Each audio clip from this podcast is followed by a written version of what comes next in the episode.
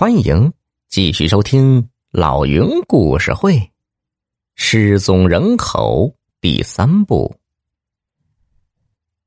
父亲的语气让小胜有种莫名其妙的紧张。自从经历了那次绑架事件，在鬼门关前走了一趟后，小胜受到很深的教训，性格改变了很多，少了几分骄横跋扈。多了一些平时内敛。小盛，你这次能够死里逃生，多亏了林阿姨呀，她险些为此付出了生命的代价。你想知道她为什么甘愿为你舍弃生命吗？小盛摇了摇头，看着父亲，他确实很想知道答案。那惨烈的一幕让他至今。仍是心有余悸，对舍命护卫自己的林兰，则是心存感激。毕竟，这世上没有什么比救命之恩更难忘的，也没有什么比生死与共更能拉近两个人的感情。云上人把林兰的经历复述了一遍，小盛越往下听，眼睛瞪得越大，他猛地跳起来。吓坏了似的，拼命叫道：“不，不，我不相信，这不是真的。”小生啊，你太粗心了。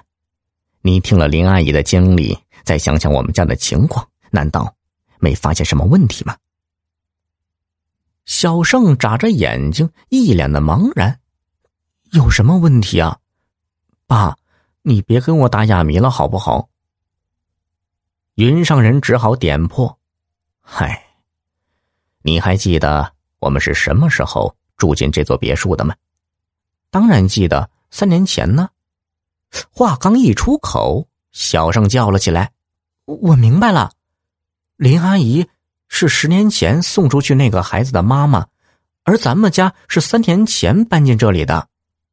爸，那这么说，彭小天才是林阿姨的儿子？”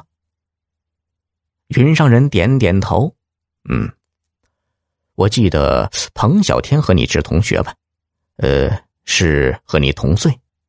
他父亲彭伟年是我的朋友，也是这座别墅的原主人。三年前，他们全家移居海外，临走前把这座别墅转让给了我。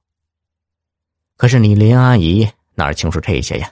结果呀，稀里糊涂的把你当成了儿子。爸，那你为什么不把事情跟林阿姨讲清楚呢？反而要将错就错，让她一直误会下去啊？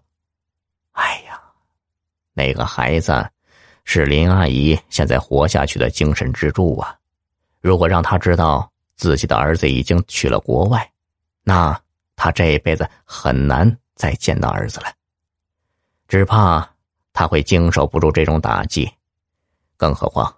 他现在的身体还没有复原，那我们接下来该怎么办呢？明天我带你去医院，到时候你要假戏真唱，和林阿姨来一个母子相认。你自己得先做好心理准备，别让林阿姨发现破绽。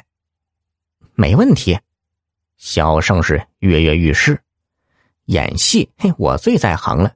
保管把林阿姨骗的找不着北。云上人正色道：“小盛，我的目的不是要你虚情假意的去骗林阿姨，而是希望你付出真心的，真正的把她当成妈妈。是林阿姨给了你第二次生命，说她是你的又一个母亲，并不为过。你以后和林阿姨相处时说话。”要尽量小心一点，千万别说漏了嘴。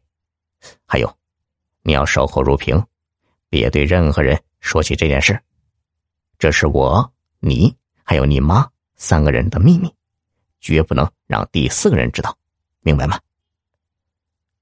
小胜很认真的点点头，云上人面露欣慰之色。哎呀，经过这次教训后，你比以前懂事多了。我真的很高兴，看来我还得感谢小麦呢。第二天早上，当小胜低着头走进病床，在云上人和夏小北的催促下，清清脆脆的叫出一声“妈妈”时，林兰情不自禁的一把将小胜抱在怀里，失声痛哭。